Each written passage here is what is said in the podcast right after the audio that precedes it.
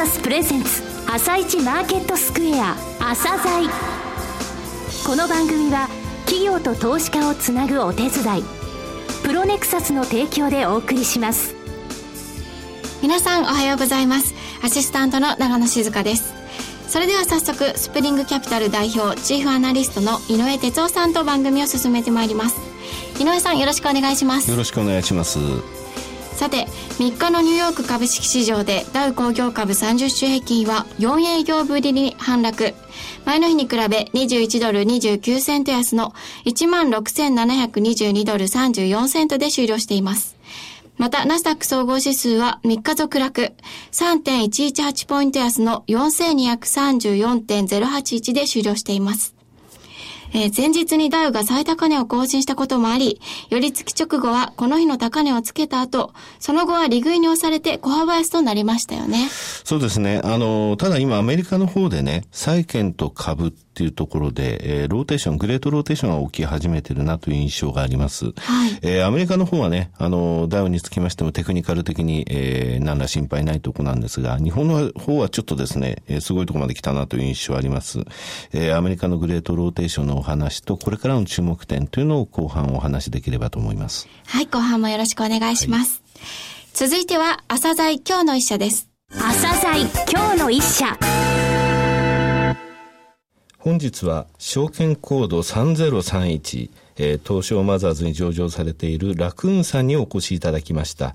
お話しいただきますのは、取締役財務担当副社長でいらっしゃいます、今野聡様です。本日はよろしくお願いします。よろしくお願いいたします。インターネットをツールとして利用して、サービスの提供をされているとい。うことを、はい、昨年、この番組でご紹介させていただきました。はい、あれからですね、よく御社のホームページ見させていただいてるんですけど、はい、ありがとうございます。プレスリリース等もですね、はい、着実にですね、はい。えー、いろいろな、えー、取り組みをされていて、はい。えー、ついに4本目の柱となる事業も立ち上がりました、ね、はい、久しぶりに新規事業を。はい、えー、本日はですね、今までの3本の柱ですね。こちらもう一回ご説明いただきまして、はい、えー、その後4本目の柱についても詳しくお聞きしたいと思っております。はい、3本の柱、この事業についてお話しいただけますでしょうか？はい、承知いたしました。えっ、ー、と、当社はですね、あの、企業理念として、企業活動を効率化し便利にするということを掲げておりまして、で、この中で、この間、あの、始めた新規事業を除きましてですね、はい、まず3つの事業をやっております。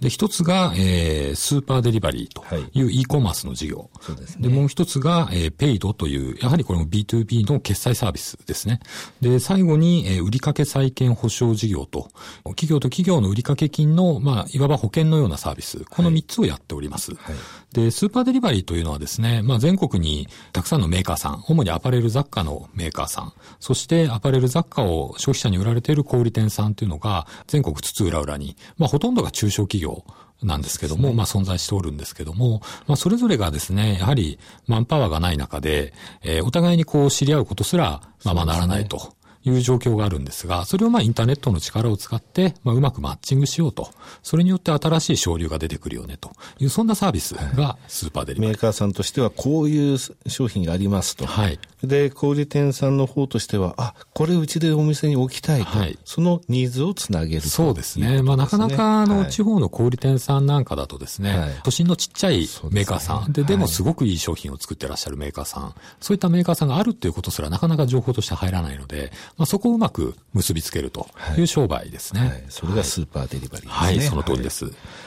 そして、あの、もう一つペイドという事業はですね、はい、こちらやはり B2B ですけども、企業と企業の取引って、あの、通常、あの、最終的には掛け売りという信用取引なんですが、すねはい、やはり最初はですね、まあ、お互いに最初の初めての取引だと、まあ、信用ができないと。ちょっと怖いという、ね、そうですね。取りっぱぐれだったり貸し倒れというものですね。それで最初は先振り込みといいますか、先にお金いただいて、はい、それから物を送りますよ、みたいな取引をされているのが通常なんですけども、まあ、それだとやはりお互いに、あの、不便があろうということで、まあ最初から我々が、まあ中に入って、我々が、えー、サプライヤーさんに代わって請求をして、回収をして、でかつ、えー、そこに保証のサービスをつけてますので、はい、あの我々が最終的に回収できるかどうかに関わらず、必ず100%、サプライヤーさんにお金をお支払いしますよと。いう、そんなサービスですね。はいこの部分というのは e コマース事業そうですね。あのー、まあ、我々 e コマース事業と売掛債権保証事業というふうに分かれてますけども、はい、このスーパーデリバリーとペイドが、一応今 e コマースというセグメンテーションをさせていただいております。はい、えー、3つ目の柱が売掛債権保証事業、はい、こちらについてもお話しいただけますでしょうか？こちらはですね、えっ、ー、と、まあ、我々の子会社であるトラストグロースという会社があの運営しているサービスなんですが、こちら冒頭述べました通りですね、売掛金に関する保険のようなサービスですね。例えば、そうですね、既存の取引先がありますと。で、ただ、まあ何か、まあ業績が悪化してるんじゃないかとか、まあそういった風評が出ていたりとか、まあ、もしくは取引が大きくなってきて、まあ、これ以上信用取引で取引するのがちょっと怖いという時に、まあ、なかなか本当は物を売りたいんだけども売れないと、怖くて売れないっていう、はい、そういった状況って、あの、あると思うんですね。はい、その時に、まあ、我々当然手数料はいただきますけども、我々にご用命いただければですね、まあ、万が一未回収になった時に、まあ、我々が代わりに代金をお支払いするとい。った形で、はい、えっ、ー、と、まあ、より、あの、積極的に販売促進をしていくお手伝いをしているという、そんなサービスですね。この部分っていうのは、御社のリスクとという点で考えますと、はい、これは、えー、大手の保険会社さんが再保険のようにバックアップして、はい、そうですね。あの、我々もですね、まだまだあの、会社としてですね、まだまだそんなに大きく、大きい規模ではありませんので、まあ、我々が自身で取れるリスクと、あとはあまりにも大きなものに関しては、後ろに、まあ、まあ何、何社か、はい、あの、損害保険会社大手さんにバックアップに入っていただいて、我々自身のリスクも制限しているという形で運用させていただいております。保険会社が再保険を受けるとか、はい、えー、新保険を作ってるわけですよね、これは。はい、非常にあの、信用度が高いということがわかると思います。はい、ありがとうございます。一番初めにお話しいただきましたスーパーデリバリーですけれども、はい、えー、昨年、ユビレジさん、はい。えー、ポスのレジアプリでですね、はい。えー、こちらとあの、えー、連携を始められましたけれども、はい、この部分についてお話しいただけますでしょうか？はい、えっ、ー、とですね、まずユビレジさんという会社なんですけども、はい、あの、えっ、ー、と、お店でですね、あの、ポス、あ、レジってあると思うんですけども、そ,、それがあの、レジで通常すごく大きいですよね。で、特におしゃれなお店だとなかなかこう、大きすぎて不格好だとい。う時に、はい、えー、まあ iPad ですね、はい、をレジ代わりに使うという、そんなあの、アプリを提供されている会社さんなんですね。で、ねはい、そのユビレジさんってあの、まあ、いわゆるベンチャー企業さんで、まあ、どんどん伸びている会社さんなんですけども、そこと連携させていただいてます。で、具体的に言うとですね、我々のお客様ですね、小売店様に、まあ、ユビレジの、えー、アプリを、まあ、ご紹介させていただくと。で、かつですね、我々の、えー、会員で、かつユビレジの会員様でもある方に関しては、我々から仕入れたあの、商品の情報がですね、自動的にユビレジのアプリに、えー、取り込まれると。なるほど。はい。それによってですね、まあ、通常、レジって、あの、商品情報とか、バーコードを読み込ませたりとか、はい、非常に、あの、面倒な手間があるんですけど、それがまあ自動化されるということで、非常に使い勝手がいいと。iPad 一つでってことですね。そうですね。はい。本社の場合、小規模なね、はい、小売業っていうところに対してのそのサポートっていうのは非常に、えー、修行なわけですけれども、そう、ね,、いった点ではユビレイジさんと本当にあの、マーケットが一致してましたですね。ぴったりですね。はい。はい、えー、そしてですね、いよいよ4本目の柱な,、はい、なんですが、その前ですね、カタログビューサービスっていう、あはい、こちらのお話もしていただきたいんですけど。わ、はい、かりました。はい、えっ、ー、と、カタログビューというのはですね、こちらのスーパーデリバリーで昨年、ああの、昨年度ですね、はい、あの、新しく提供を始めたサービスなんですが、まあ何かというとですね、これもやはり iPad だったり、タブレットだったり、まあそういったもので我々の小売店さんがですね、カタログビューという専用のページを使うことができるんですね。で、そこを見ていただくと、実は商品情報、自分が買っ、ね、はい、商品情報が出てるんですが、はい、そこにですね、卸単価が表示されていないんですね。ですね。はい、ですので、例えば、お店の店員さんが、小売店さんに自分のお店にはないけども、スーパーデリバリーで取り扱っている商品というのを、あの、画面を見ながら、あの、説明できて、それで販売ができたら、えー、我々に注文を出していただくというような使い方ができたりとか、あとはですね、メーカーさんですね、我々の出店企業さんが、うん、あの、まあ、自社のカタログの代わりとして、iPad をカタログ化できるという、そんな使い方ができるです。非常に便利なツールとして提供させていただいております。はい、スーパーデリバリーも好調ですね。そうですね。第3クォーターの、はいえー、単身等も見させていただきましたけれども、はいえー、小売点数とか商材件数も、はい、えー、大きく伸びてますしね。はい、お客さんの単価も。そうですね。あの、我々、あの、客単価、はい、1ヶ月に小売店さんが平均していくら買っていただけるかみたいな。はい、まあそんな数字非常にあの重要視しておるんですが、これはですね、ここ数年来ずっとあの伸び続けておりまして、はい、この間の第3クォーターで28万6千円という数字です。はい。店舗あたり28万6千円、えー、平均して、そうですね。お付き合いがあるということですか。はい。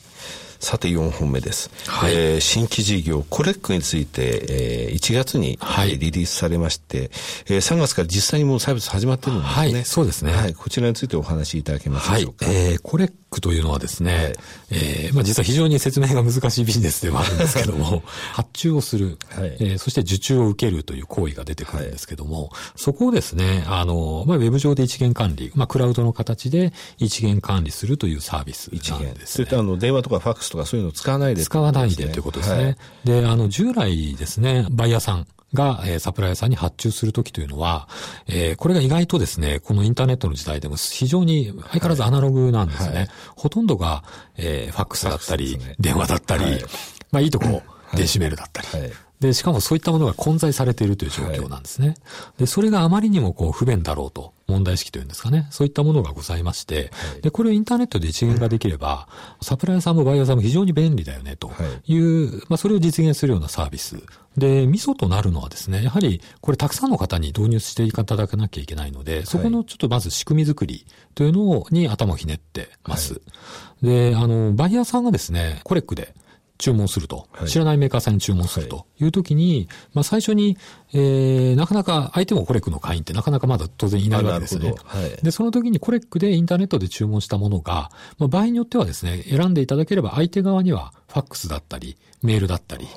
従来の方法で届くんですね。で、あの、それでも、やはりバイヤーさんからすると、一元管理、はい、ネット上で一元管理できるので、でねはい、もう強制的にですね、自分で一元管理ができちゃうと。なるほど。はい、相手に関係なくということですね。関係なくですね。ですから、あの、バイヤーさんからすると全ての取引をもう一元管理できちゃうよという、そんなサービス考えましたね。っていうか、あの、結構なんか、裏の仕組大変そうですけれども。そうですね、はい、で、その部分実は特許申請もさせていただいております。なるほど。はい。えー、御社4月決算です。はい。えー、微妙な時期ですので、はい、第3クォーターの数字を申し上げますと、はい、えー、営業利益が第3クォーターで1億8300万。これあの、去年の通期の利益超えってますね、200万ほどね。はい、ね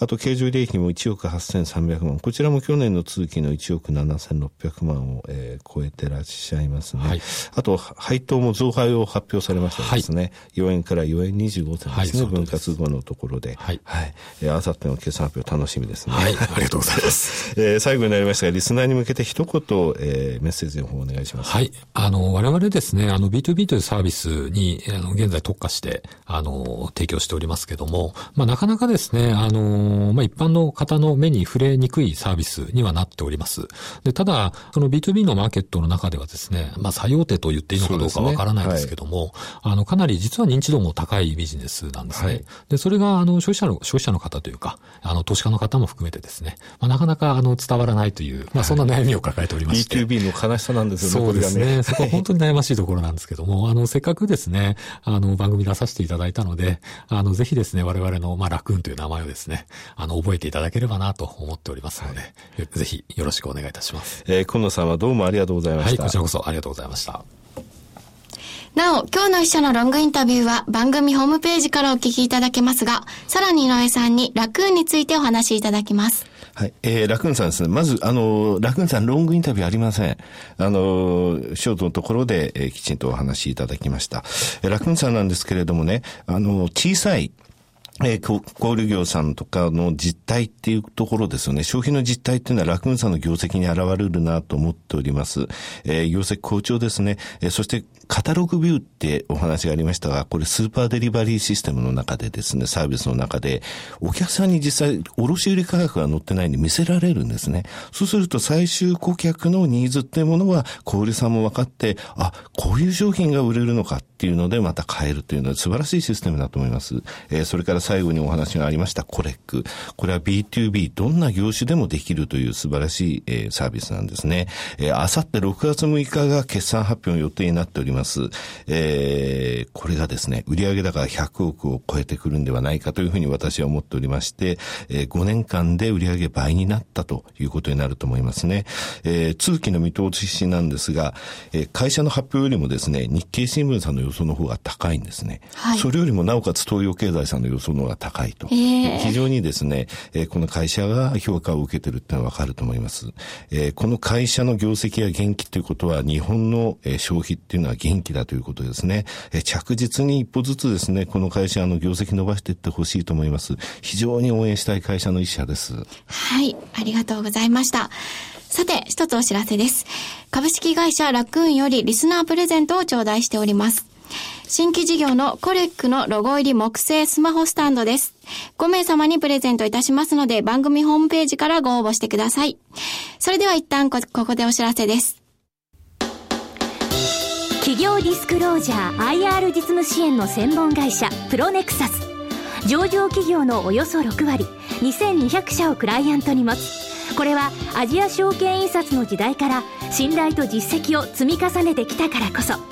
さらにプロネクサスが目指すのは企業と投資家をつなぎ日本の株式市場を活性化させることです。プロネクサス私たちは個人投資家の皆さんを応援します。井上哲夫今日のストラテジー。それでは井上さん、後半もよろしくお願いします。はい。あのー、先ほどね、アメリカでグレートローテーションが少し起きてますというお話をしましたが、アメリカの10年国債なんですけれども、実は去年の7月の中旬以降ですね、2.5%から3%の間で推移してきたんですよ。0.5%って結構大きい幅なんですけれどもね、えー、9月の初めに3%まで売られて、10月の中旬には2.5%まで買われて、えー、12月末、テーパリングでね、QE3 が終わるぞ、終わり始めるぞというので、12月末には3%あったわけですね。で、実際それを終わると債券の買い入れが、えー、減ってきますので、金利上昇するかしらと言われたんですが、えー、先週の木曜日まで、えー、随分と金利が下がりまして、また2.4%台まで買われたんですね。はい、これがこの2日間で2.6%まで上昇、つまり売られたということなんですね。この2日間の、えー、金利の上昇というものが、えー、結局、金利差、日米のですね、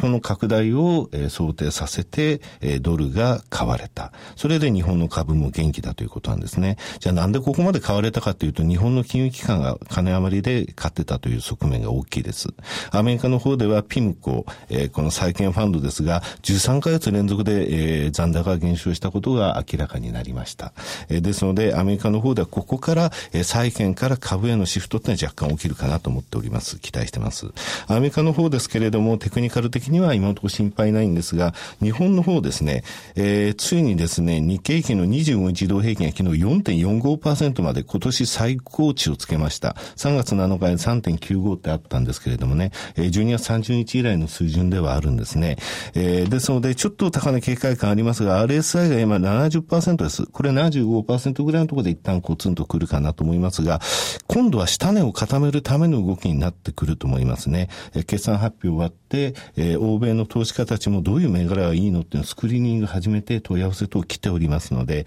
えー、6月に S q を過ぎた後ですね、えー、最低改ざんが増えるとともに上がっていくことを期待したいというところですか。はい、わかりました。井上さん、今日もありがとうございました。また来週もよろしくお願いします。この後は東京市場の寄り付きです。朝鮮この番組は企業と投資家をつなぐお手伝いプロネクサスの提供でお送りしました。